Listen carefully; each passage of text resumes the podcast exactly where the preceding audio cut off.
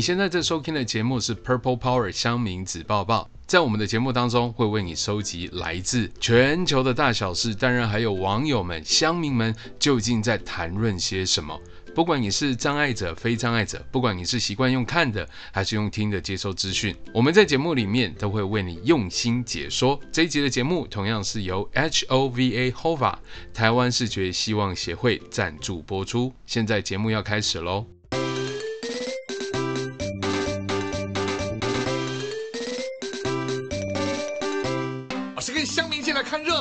往前站你一点，我退后就是了。loser，神七七，ORZ，三杯啦，赛猫咪，八加九，九四黄，茶水表，这我一定急。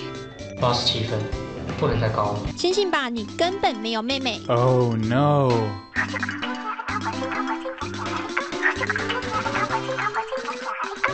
PTT 子报子报子报报报报。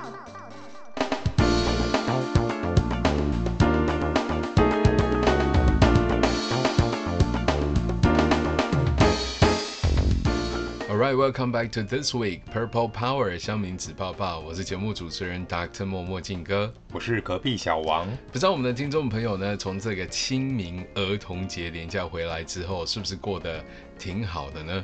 不知道隔壁小王你过得好吗？今年的清明节足足睡了好几天呢，因为早就已经扫完墓了。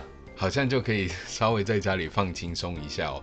不过呢，我们也知道清明节才第一天的时候，就发生了让大家很不安宁的事情哦。许多人的清明连假呢，也已经提前的结束。那就是我们在四月二号上午呢，发生了这一起。台铁太鲁阁号出轨的意外哦，我想很多的听众朋友跟我们一样，在新闻事件呢第一时间揭露的时候，大家的心应该都是揪在一起哦。甚至有很多在收听我们的听众朋友，你本身可能自己也规划了一趟花东之行哦，甚至是自己可能就搭上了这一班列车。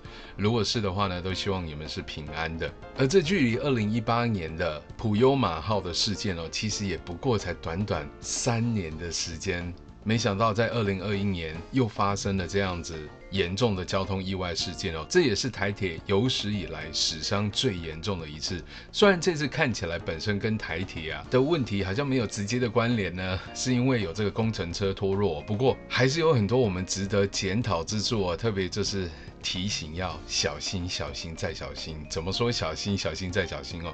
我们每个人在做很多事情的时候，如果再小心一点，可能就可以避免很多的这些意外啦跟错误。不过呢，讲了这么多，这可不是我们今天要跟听众朋友谈的话题哦。我们今天先聊点轻松的。其实哦，一点都不轻松啊。这个是男生跟女生之间的大战。听众朋友可能还记得这起事件哦，在二零二零年的三月，国立政治大学政大哦，发生了这个老师跟学生。在课堂上啊，全武行的事件，没想到才事隔一年哦，同样是在三月份的二零二一年，又发生了从政大传出的这个摩擦的事件。其实这起事件呢，是发生在上个月底，原本是在脸书的社团上被讨论的，但不知道怎么的就被八卦的乡民们转贴到八卦版上了。你也知道，八卦版的乡民们都是最喜欢看到血流成河的，有这种男女性别平等、互相对立的事件，当然乡民是不会放过的，马上就在八卦版掀起了一波讨论。所以是从脸书上转到 PTT 上的八卦版吗？对，原本是在脸书的社团上面发文的，但后来就是在八卦版上持续的发酵跟发烧。看起来我们的乡民真的是喜欢血流成河。不过提到血流成河，很多的听众朋友如果不是熟悉乡民文化的话，可能。会打个问号，什么叫血流成河啊？这是一个乡民的术语，就是说这群喜欢看热闹的乡民呢，如果想要看到事情越烧越大条，小事变大事，大事变成超级大事的话，就会说出这句话，就是我们要看到血流成河，不准你们把它河蟹轻轻的放下。基本上就是一种幸灾乐祸的心态就是了。那整件事情经过呢，就是。有一名正大阿语系的女同学，在他们的脸书社团的交流版上面 po 文说，要大家小心偷拍的人，同时附上有副背影的照片。那当时这位女学生检举的内容就是说，当天中午的时候，真名正大阿语系的女同学注意到这个男生，因为男生的动作不太自然，所以引起她的注意。那刚好男同学的手机是倾斜的，因此那个正大阿语系的女同学就看到男同学手机的画面是停在拍摄的界面上，然后下一秒呢又很不自然的把手指放在音量键上。然后又无意义地望向远方。因为男同学当下并不是站在斑马线的附近，所以女同学猜想说他应该不是在等红绿灯。在那个当下呢，阿语系女同学就停下来看着那个男生，想让男生知道我已经在看到你了，我已经注意你在偷拍了。但是这个男同学依然我行我素。更让女生觉得恶心的是，在那之后，这个男同学马上确认他拍摄的战利品。但因为这女同学当下肚子很饿，同时她也觉得自己很俗辣，所以没有马上要求确认他的手机相簿，并且删除照片。但是因为女同学太生气了，所以她也以其人之道还治其人之身，就转身拍了这个男生。那最后呢，这个女同学就提到说，她希望这是一场误会，如果真的不小心误会当事人的话，就麻烦再私讯她，她一定还这个男同学清白。但是希望各位女生要小心自身的安全。听起来没有什么问题啊，而且如果真的就是一个行径可疑的男子的话，这一名政大阿拉伯语系哦，就是刚才简称的阿语系的女生呢，政大女同学上网提醒其他的同学们，似乎也是蛮恰当，实在是不太知道为什么会引发接下来的这一场风暴。因为这篇 po 文呢，马上就在政大的社团引发了一些讨论。那同时呢，底下有一些这位男同学的朋友认出他就是当事人，就把他标注了起来。然后这个男生就出面了，澄清说自己当时是在拍检举违停的照片。他也提到说，有读过正大的都知道，指南路就是这么小一条，还有一堆违停的车子，所以拍照检举也不是什么奇怪的事情。随即还放出了他拍的那些检举照，其中几张是有拍到那位女同学，但是就是一个普通的拍到路人的感觉。随后风向就逆转了，这名女生阿语系的女同学马上就被香米给骂爆。没想到本尊出现了，而且呢，这一名男大生呢，应该也是正大的同学，他也出来澄清说，他并没有在偷拍，他其实是要拍的是车子违停的一些检举照片，所以才会站在路边哦，有一点行径诡异的样子。但抛出来的照片里面确实是有拍到这一名女大生的，但并不是要拍这一名女大生，而是比较像是路人刚好经过画面。但如果只是这样而已，为什么两边会吵得不可开交？而为什么网友跟乡民还要战爆这一名阿语系的正大女同学呢？是哪个环节出了什么差错吗？因为这名女同学虽然事后立刻补充了一些发文，表示自己的歉意，还有表达自己的误会，但是乡民们似乎没有很买账，因为乡民就表示说，这位女同学后面的补充感觉完全没有歉意，还有各种奇葩的言论。那这名女同学当时是补充到说。哦，谢谢各位的留言或者发文指教。首先呢，他是觉得说删文或者是不删文，大家都会被批评。他也会深刻的反省自己没有做确认的动作就发文指控对方。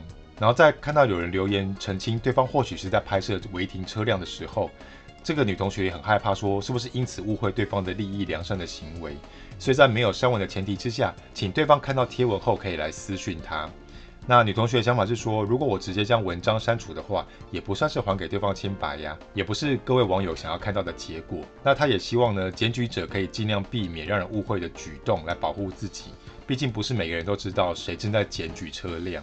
然后也很抱歉，因为这件事情惊扰到大家。如果下次遇到类似的事情呢，会直接向当事人询问，来避免不必要的纷争。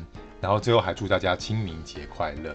根据上述的描述啊，我们正大阿语系的这名女同学呢，是有出来澄清以及道歉的。应该是说呢，这名正大男同学先出来还原事情的真相，接着呢，正大阿语系的这位女同学呢。也算是剖文致歉，光从文字上似乎是看不出来诚意不诚意的问题啦。不过好像也没有什么太冒犯之处，除了后面这一句“祝大家清明节快乐”好像有一点突兀之外，似乎也是充分表达了一个女生如果觉得自己被偷拍，应当还是要有所反应这件事情。所以真的不太了解为什么网友那么激动。就网友似乎不是很买账，他们觉得说这名女同学。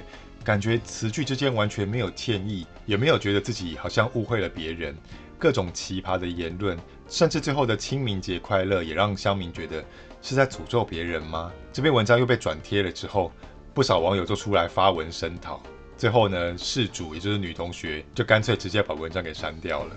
嘿，没想到下场竟然是这一名正大阿语系的女同学，还是把这篇 po 文给删掉了。不过这起事件这样看下来，似乎是真的有一些误会。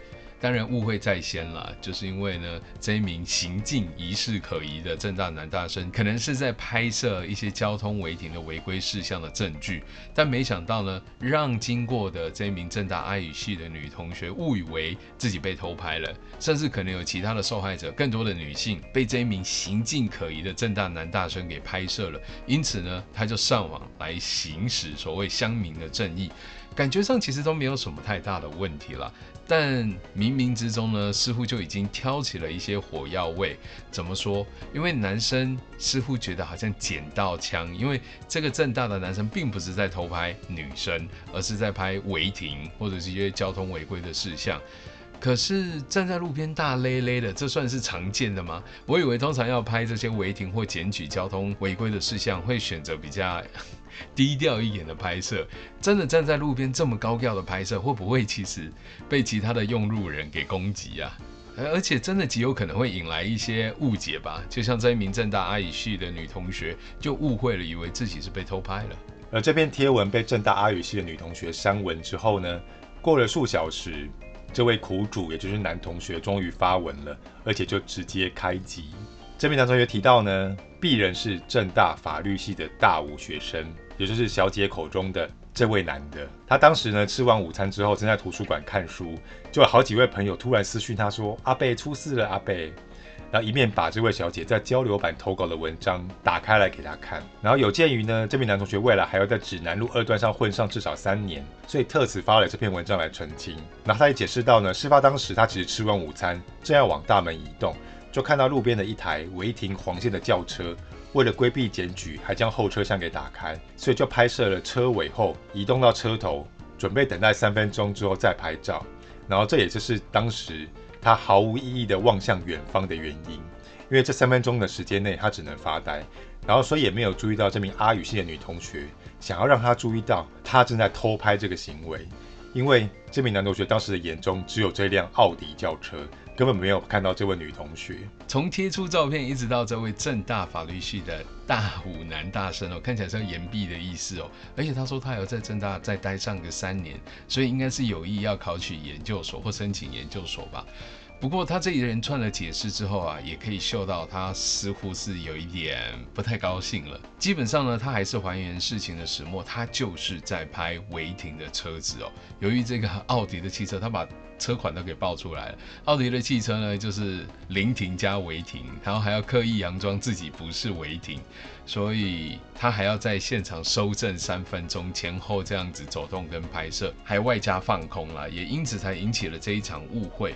不过我想正大阿语系的这一名女大生的反应，真的也算是人之常情吧，因为一般的女生不太可能第一时间发现，如果自己被偷拍，就冲上前去，然后跟对方产生这些拉。拉扯啊、质疑或者沟通，多半大部分人应该是会比较低调，就反收正，然后可能离开，甚至上网去抛出相关的一些警讯啊。我们不敢说是公审啦，哦，这也还蛮合乎常理的。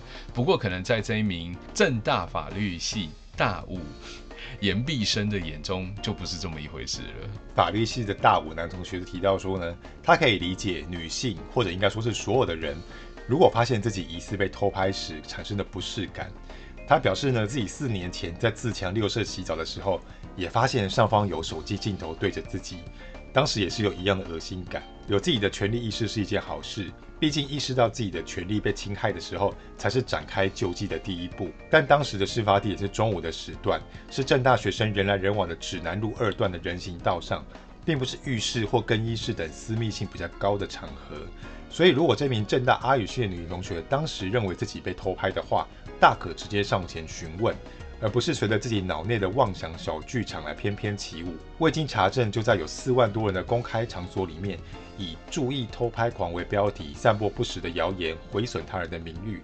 甚至指称他人的行为恶心。他说的四万多人的公开场所，应该指的就是网络上的这个脸书社群吧？当然后来被转到 PTT 上面了，更不得了，看的人可能就不单纯是四万人了，连新闻都播报了。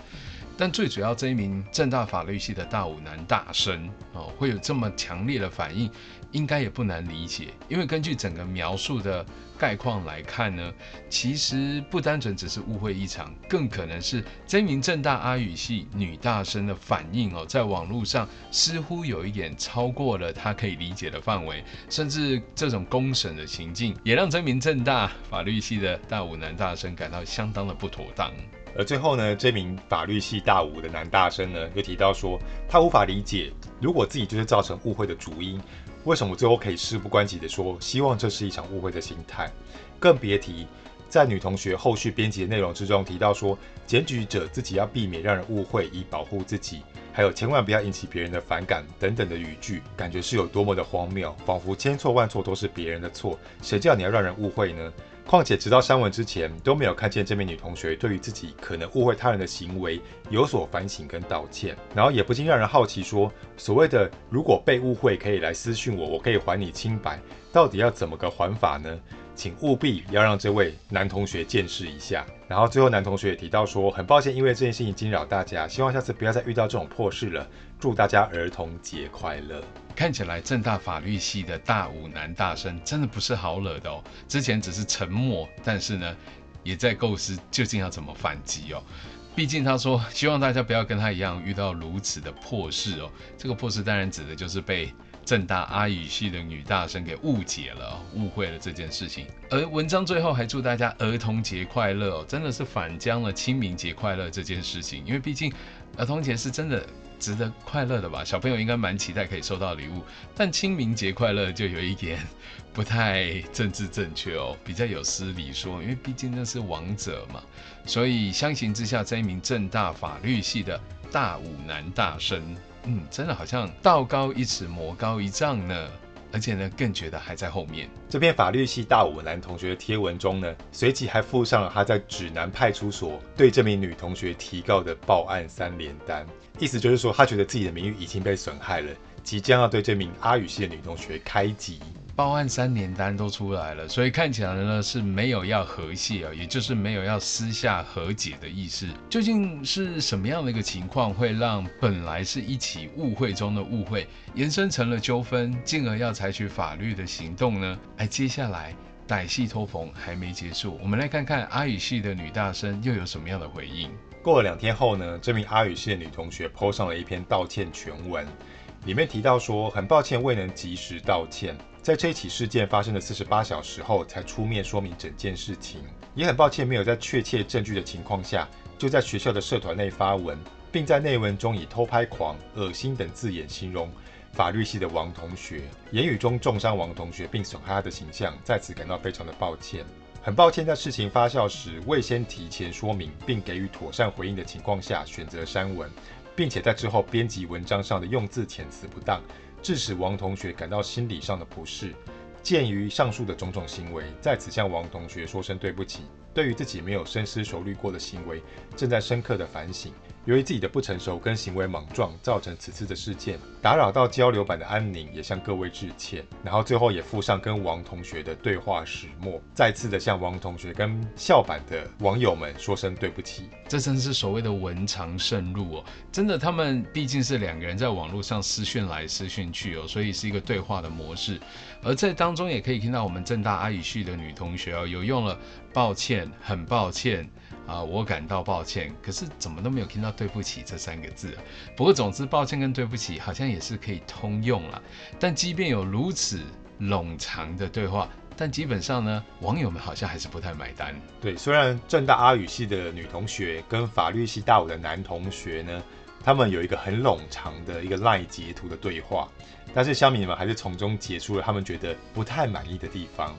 比如说呢，乡民截的图中有看到说，很抱歉说你的行为恶心，但我觉得我们双方都有做得不好的地方，可不可以也请你跟我说声抱歉呢？还有另外一张是阿宇信同学提到说，我了解你的确没有必要为让这个状况变得更好而事先私讯我，我也不希望你针对这件事情道歉。上述提到做得不好这个部分，是指你在拍摄违停车辆的过程中的确有拍到我，这可能是你不小心，也不是你的本意。但这代表在那个角度是会让我合理怀疑你是在拍摄我的。并且你将照片公开在社团内，虽然有戴口罩，但我还是有被侵犯到肖像权的感觉。也就是这两个对话的截图，就让乡民们觉得这位阿语系的女同学根本没有在反省，而且肖像权根本也不是这个样子用的，还是要先去了解法律比较重要。毕竟自己面对的是一个法律系大五的男同学。看起来这名正大阿语系的女同学哦，在法律的层面上似乎是占了下风哦。除了她在整个长篇大论里面的道歉文里面，看似并没有真的要道歉哦，因为呢，她在里面表示说，这名正大的法律系男同学其实也是有错的，所以也应该要跟他道歉。可能指的应该是造成他误会自己被偷拍这件事情要先道歉之外，再来就是他也有质疑说，这一名男大生其实确实也没有必要先私讯他跟他进行说明，而且呢，这一名正大法律系的男同学选择的是直接在板上就开宗明义的反击哦，所以呢，这件事情可能也让正大阿语系的女同学感到不是那么的舒服了。再来呢，就是正大阿语系的女同学也说，照片里面确实是有拍到她的，因此自己的肖像权呢被侵犯了。而网友们也说了，这根本不是肖像权的用法。那到底肖像权的用法要怎么用呢？我想广大的听众朋友，如果你也是法律系的，来帮我们解释一下。如果自己在一张照片里面不小心入镜了，或是以路人之姿被拍到了，这样子你到底可不可以主张你自己的肖像权呢？不过无论上述的争议跟沟通的过程如何，乡民跟网友就是不买单哦，认为这一名正大阿语系的女同学不仅没有道歉的诚意，而且似乎是完全不知悔改哦，甚至呢还主张自己的肖像权遭到了侵犯，诸如此类。也有很多的网友在底下说：“别说了，我就是要看到血流成河。”看起来火药味真的是十足。而截至节目至今，我们也不能确定这名正大的男同学是否有接受他的道歉，是否有撤告。不过看起来，如果真的被告了，如果还是成立了，我想应该新闻还有乡民们都会持续的追踪这件事情才对。站在性别平等的观点来看，似乎是哪里有嗅到一些不太对等之处哦。不过我们也说不上来。但是我们来看看接下来女生有什么样的话要说。由于这次的偷拍事件相关话题呢，在网络上引发了讨论跟热火，所以就有其他的正大女同学不满这一次的事件，女生遭到了肉搜跟霸凌。因此决定脱离正大的社团，自己成立一个好好保护自己正大恶男名单搜集的社团。但没想到入社团的内容遭到外流，被当作笑话看。成立只有一天就被删除，而社团的负责人呢，也出面透露自己为什么想要创造这个社团的理念跟过程。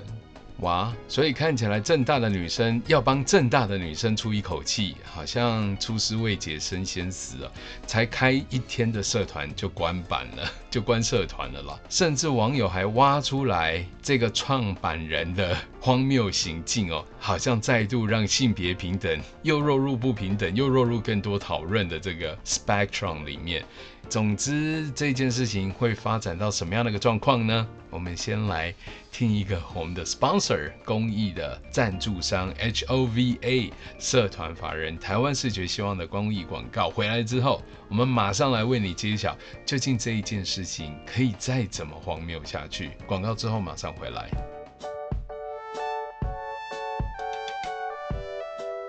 以下是美国疫情的最新讯息。美国确诊人数高达一百三十五万。哦，好想有人当个主播哦。对呀，听说呀，受欢迎的网络新媒体直播主赚的也不错耶。可是我又不是科班出身，而且我眼睛又不方便，我想还是算了。不要担心，看我的法宝！社团法人台湾视觉希望协会，好吧？咦，这是什么秘密组织吗？协会主要是服务视障朋友在生活以及工作方面的协助。那和其他的视障协会又有什么不一样呢？我举几个例子给你听，你就懂了。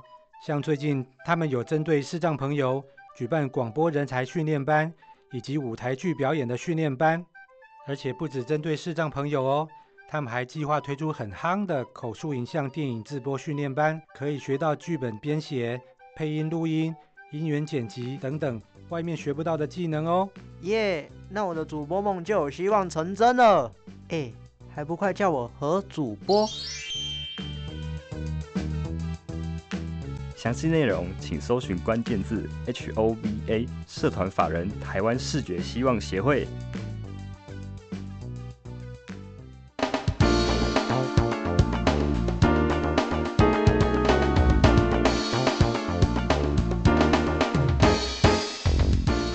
Alright, welcome back to Purple Power 香明子抱抱，我是 Dr. 默默金哥，我是隔壁小王。我们刚才说到了，其实这一起事件呢，就是发生在三月份的时候，有一名正大阿语系，就是阿拉伯语系的女大生呢，在校门外啊，疑似自己啊感觉被偷拍，而偷拍她的呢，正是同校啊，同样是正大法律系大五的男大生。其实他在拍的是检举违规的交通事件，但是呢，却让这一名阿语系的女同学误以为自己被偷拍了，哦，因此产生了这一连串的纠纷啊、事件啊、道歉啊、不含诚意啦，甚至是被用三联单给提告了，被开籍了。而还有同校的女同学觉得正大男生怎么都这样，所以呢要帮正大的女生出一口气，又创了自己的私密社团，结果呢不到一天就瓦解了。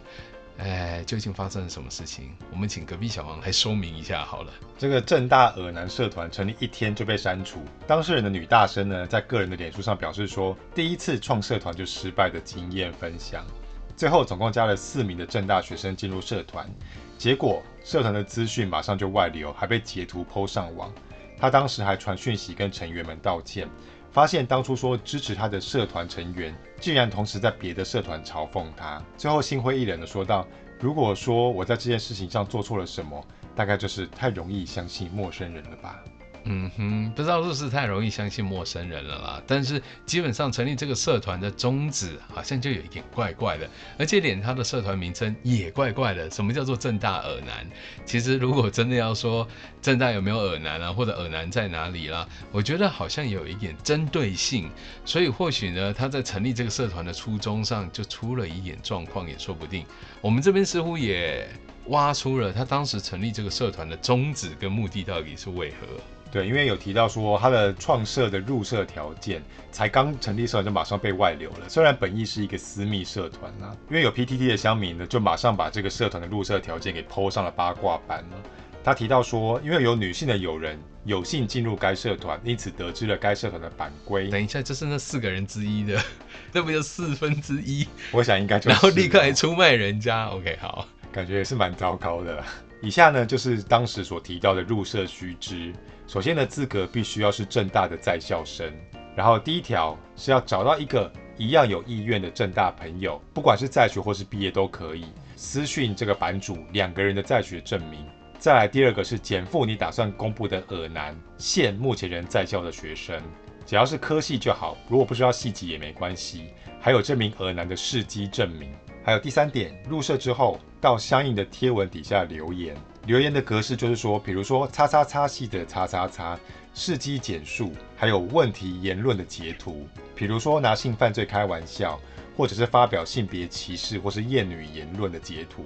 好特别的入社须知哦，不过毕竟它是针对正大恶男啊，还有相关的这些行径吧，所以第一条就是说一定要是正大的在校生，而且你还要拉另外一位同样也是正大的同学，而且还要 scan 你的学生证，证明你是真正目前人在学的正大同学，不是在职啊。那再来呢，就是你要抛出这些正大耳男，而且一定要是正大的恶心的男同学，然后还有他的恶心的事迹。然后再来第三项，还要符合相关的这个恶心事迹的简述啊，然后在底下回留言，感觉其实还蛮严苛的啦，思考上也还算是蛮缜密的啦。不过基本上在收听我们节目的听众朋友，跟我们两位主持人都不符合这个规范，因为我们都不是大学生，我们也不是研究生了，当然也不是念正大的。除了这三条入社规范之外啊，还有其他的注意事项。版主在社团里面呢，还标注了其他的七条的注意事项。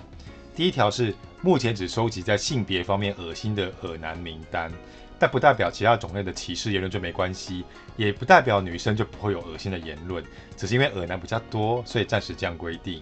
哦，这样规定好像还蛮合理的嘛，因为毕竟呢，恶心的事迹很多。不过它现阶段应该是只针对性别不平等啊，或者是性别相关的这些争议哦，来做一些表列。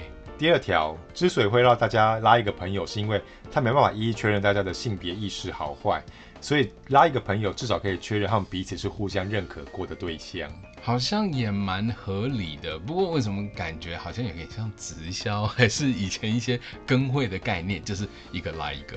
第三条之所以会要求减负至少一个恶男名单，是为了防止只想看热闹的人加入。哦，意思就是说不欢迎网友跟乡民纯粹看热闹的，或者是想要血流成河的那些人就不欢迎入社喽。第四条，因为每个人觉得的恶心程度不同，但这个社团的用意是为了让会员可以远离这些恶男，所以如果你觉得其他人提供的恶男还好啊，没有很恶啊，就请你默默划过就好，不要再留言了。也对啦，因为你觉得恶的，他可能觉得不恶；我觉得恶的，你也不一定觉得恶的，感觉好绕口啊。总之呢，就是让会员大家可以知道恶男在哪里。如果你觉得恶，就不要靠近他们。第五条是，如果被公布的人是认识的人，但你觉得对方只是反串或是没有那个意思，请先私讯版主，而不要直接留言反驳。这样是为了维持一定程度的和平跟秩序。可是怎么感觉这个社团的设立就不是为了和平而开始创立的呢？虽然它的利益感觉是蛮良善的啦，如果从某些角度来看的话，不过感觉会制造更多的纷争吧。第六条，为了方便大家确认耳男名单，每一篇贴文会提供一楼给大家抱怨或聊天用。如果是非名单的留言，就请集中在那一楼。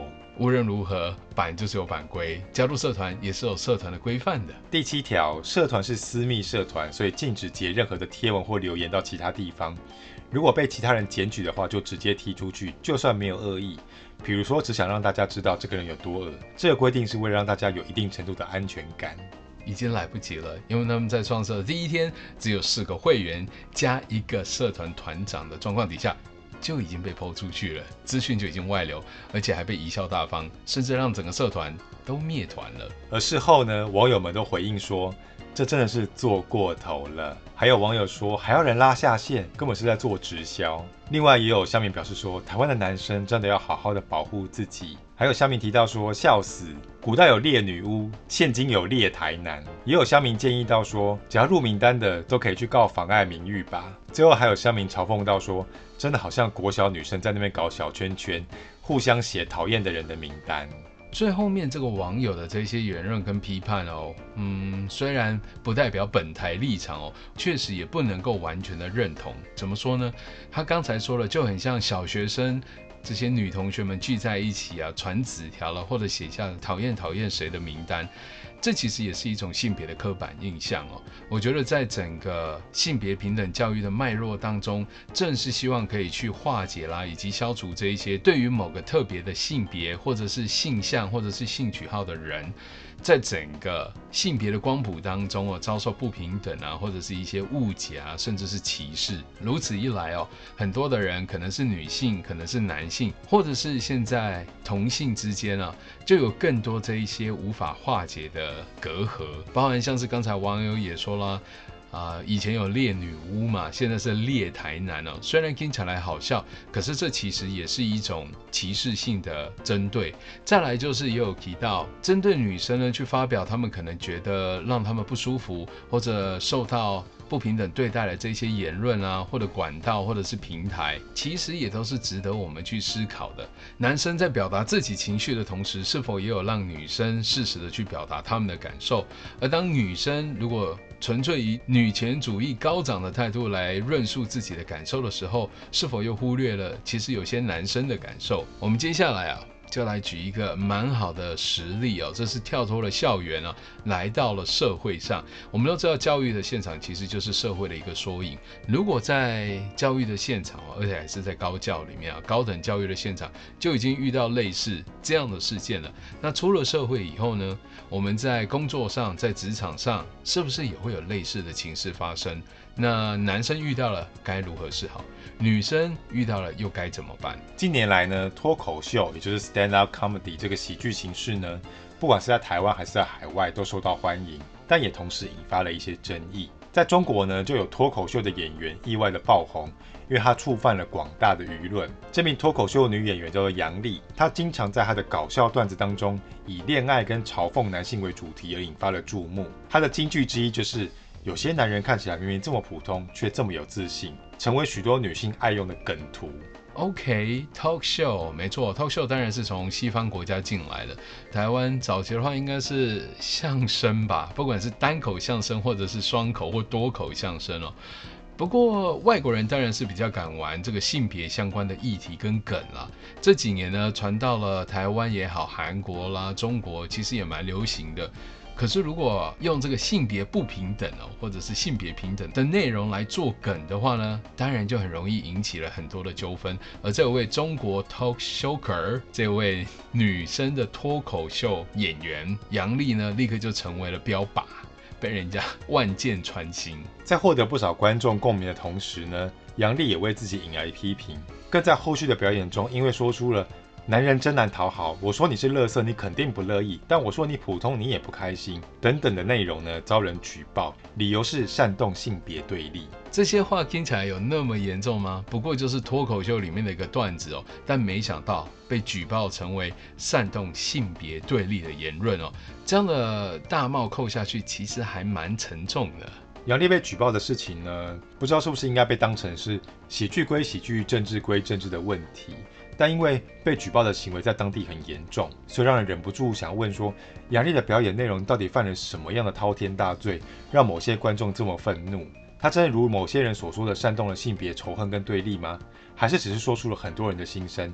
但是某些男性无法面对跟承受这样的真相。即使某些男性确实因为杨丽的话受到了冒犯，但是男性脱口秀演员以女性作为题材的笑话也从来没有少过，更时常在被批评的时候。会回忆说，不过就是个笑话吗？这样的理由来辩解。这么说来，其实真的蛮有道理的。好像如果当女生被开了一些不太 OK 的玩笑，如果正面对质的话呢，男生可能就会说：“哎呀，不过就是开个玩笑罢了嘛。”所以当杨笠她在脱口秀里面的段子说。被说垃圾，那也是绝对不 OK 啊，也不乐意。但被说普通又不开心。我想只要是攻击性别，或者是攻击一些性别特征，或者是攻击一些性别特质，应该大家都开心不起来吧？是不是最好不要开这样的玩笑呢？不过如果不开这样的玩笑，好像又没有那么多梗，大家又笑不出来。可是要真的讲得高干，又能让人会心一下，确实也不容易，就是了。而杨丽的火苗呢，从去年延烧到今年。最近呢，因为杨丽替 Intel 代言，引发了很多网友的不满，纷纷出征了 Intel 的官方微博账号。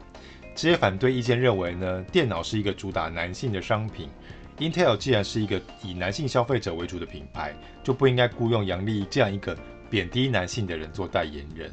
我的天啊，这个真的有够歧视哦，并不是说杨丽又有任何歧视性的行为，而是大部分的民众，甚至很多的这些男性去举报啊，他们认为 Intel 因为生产电脑，而电脑就是主攻男性市场，这也太性别刻板印象了吧？如果很多的听众朋友你去查一下，我们现在在从事科学领域，或者是资工，或者是资讯领域的人才里面，女性的比例可是大大的增加了不少。只能说 Intel 也真的是无妄之灾哦，他们的产品应该没有只针对男性而已哦。所以呢，这些无理的要求啊，来自乡民网友啊的客诉，好了，要求杨丽下架，不要代言 Intel，这是不是有一点过了头啊？不过 Intel 还是不耐网友的压力，把广告给撤下来了。哦哦，而中国网友呢，持续利用消费者的力量。在另外一场杨丽参与的品牌代言活动当中出声反对，包括在直播活动进行的时候发言批评，还有利用客服要求厂商撤换杨丽等等。这真的是太没品了吧？人家为活动跟产品代言又有什么错呢？总不能老是扣着一个帽子说他就是攻击男性啦，就是煽动所谓的性别对立的言论，所以他什么都不能代言吧？不过呢，如果说在 Intel 的事件里面，人们可以用客户属性来作为辩驳，合理化对杨丽的打压，但是后面这个事件却无法自圆其说了，因为他当时代言的商品是卫生棉。哦，男生也需要用卫生棉吗？应该是不需要，在一般的状况底下是不需要的。所以，如果男性的这些乡民网友们还要求杨丽不能代言卫生棉这个产品或品牌的话，好像真的是超级无敌的超过。不过，网友们对杨丽的攻击，到底是在合理的行使他们消费的权益呢，还是某种网络霸凌呢？如果单从性别的角度来看，杨丽的遭遇不只是一个脱口秀演员好不好笑或受不受欢迎，而是反映出了在父权社会的性别结构之下，女性在喜剧表演的场域里面面临哪些困难。甚至是如果当一个女性主动表达某种意见、情绪或者心情的时候，这个意见跟男性所主导的文本不尽相同时，她会被遭到怎么样的反扑跟攻击？这样的攻击哦，跟指控。或者是举报啊，其实真的就是一种对立。不过，如果跳脱了性别的不对等，或者是对于性别的一些刻板印象，纯粹就是就事论事的话，会不会杨丽的这一些段子啊，在脱口秀里面的呈现，更像是一个生活经验的体现啊，或者是一些分享？其实杨丽的段子呢，比较像是对父权社会的小小的抱怨，就好像人在下班之后会在背后偷偷说老板坏话一样。大家不都是这样子吗？说的还挺快活的嘛。对啊，但是隔天还是会认命的回去工作。嗯，也就是这样的挣扎的感觉，让很多女性觉得被认同了，得到同理了，也得到共鸣了。而这个共鸣呢，就是问题的所在。因为杨丽自己说呢，一个脱口秀演员的表演会不会成功，当然是仰赖于观众的反应。如果一个内容红了，多半是因为观众在里面看见了自己的生活体验跟感受，所以他之所以可以引发男性们的众怒，与其说是因为男性在那场表演中，在杨丽说出评论的当下感到了受伤，还不如说是因为当下女性观众的掌声，还有在表演之后反复的被送赞、被转发、被引用，让某些男性觉得，在女人的眼中，我居然不是值得被仰慕、赞颂跟崇拜的对象，所以就让这些男性们崩溃了。嗯，虽然不知道这是不是代表所有这些男性的网友或乡民的感受，但我相信他大概还是能够稍微的代表了某一些族群的感受。而反之哦，如果是女生的话，我相信也是同样的道理了。当然啦，我们从这两起事件哦，不管是在国内，我们国立政治大学啊，从这个阿语系的女大生跟这一名政大法律系大五的男大生的这个误会事件啊，演发成这个法律的事件，其实里面。就已经有很多的观察，不管是对于性别的刻板印象啊，反应的认知落差啦，究竟是误会一场呢，还是其实这只是多年以来了性别上的一些刻板印象的延伸，以至于我们刚才在讨论了中国脱口秀的 Talk Shocker。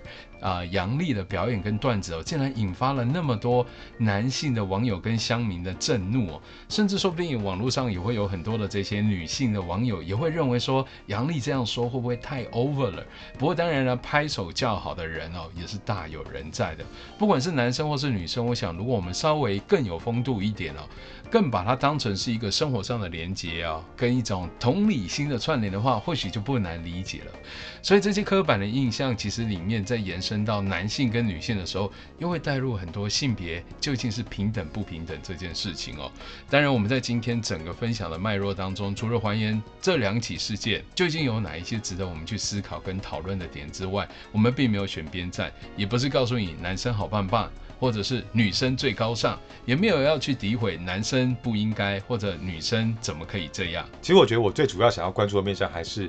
现在人太容易遇到什么事情就第一个先抛网公审这件事情，先姑且不论这件事情本身是对还是错，但是你在还不了解事情原委的状况下，就直接文就先抛出去了，卡就先打出去了。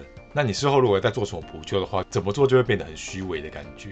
或许也未必是对与错的问题。我觉得刚才隔壁小王也提出了一个，就是我们现在的人最容易犯的一个问题，可能就是在没有事实查证之前，可能就把相关的资讯全部都压压出来。那当然可能就会延伸出很多的一些风险啦、误解啦，或者对于事件的扭曲。因此，说不定真的还是要先冷静、冷静再冷静啊！先查证了之后，再做出相对应的反应。感觉现在的人都很习惯说，我泼出来之后。自然会有乡民会帮我把这一切的原委都给收集清楚，我根本不需要自己去做查证。这也是事实啦。就从正大这起事件，你看一 po 出来，不是就人肉搜寻啦，本名啊、科系啊，一清二楚，全部都被 po 出来了。不过，通过我们的节目，可能还是要提醒大家，毕竟咱们是乡民子报报，就是在关注乡民们究竟在关注什么些事情哦。从这起事件里面，我们就可以看到了，性别真的还是有它的差异性，但是呢，我们尽量要减缓那种对立。以及那种歧视所产生的误解。如果你觉得自己的权利受到侵犯的话，我觉得当下还是要勇敢的讲出来，或者是 call for help，寻求别人的帮助。我们也可以理解哦，这名正大的阿语系女同学，可能当下不管是肚子太饿，或者是觉得自己会害怕独自去单挑这个男生哦，或者去检举他。不过呢，如果必要时，还是可能可以找人一起协助帮忙，壮壮胆都好，避免延伸类似这样子的误会。不过我们也没有要检讨他的意思哦。我觉得不同形式的发生，这个是很重要的，只是发生的合理性。以及正确性哦，这个考究也是绝对不能马虎的。也要提醒我们的听众朋友，其实台湾的性别平等教育法呢，其实是在二零零四年的六月二十五号才通过。掐指一算呢，其实还不到十七年哦，快要满十七年而已。所以相信我们，不管是在性别平权或者是性别平等这条路呢，确实还是漫漫长路。不过只要我们有耐心、有同理心，不要一直对立，我相信。我们会越来越好的。That's it for today。我是节目主持人 Dr. 莫墨镜哥，我是隔壁小王。Same time next week, we'll be here with you guys. Bye. PTT 子报子报子报报报道。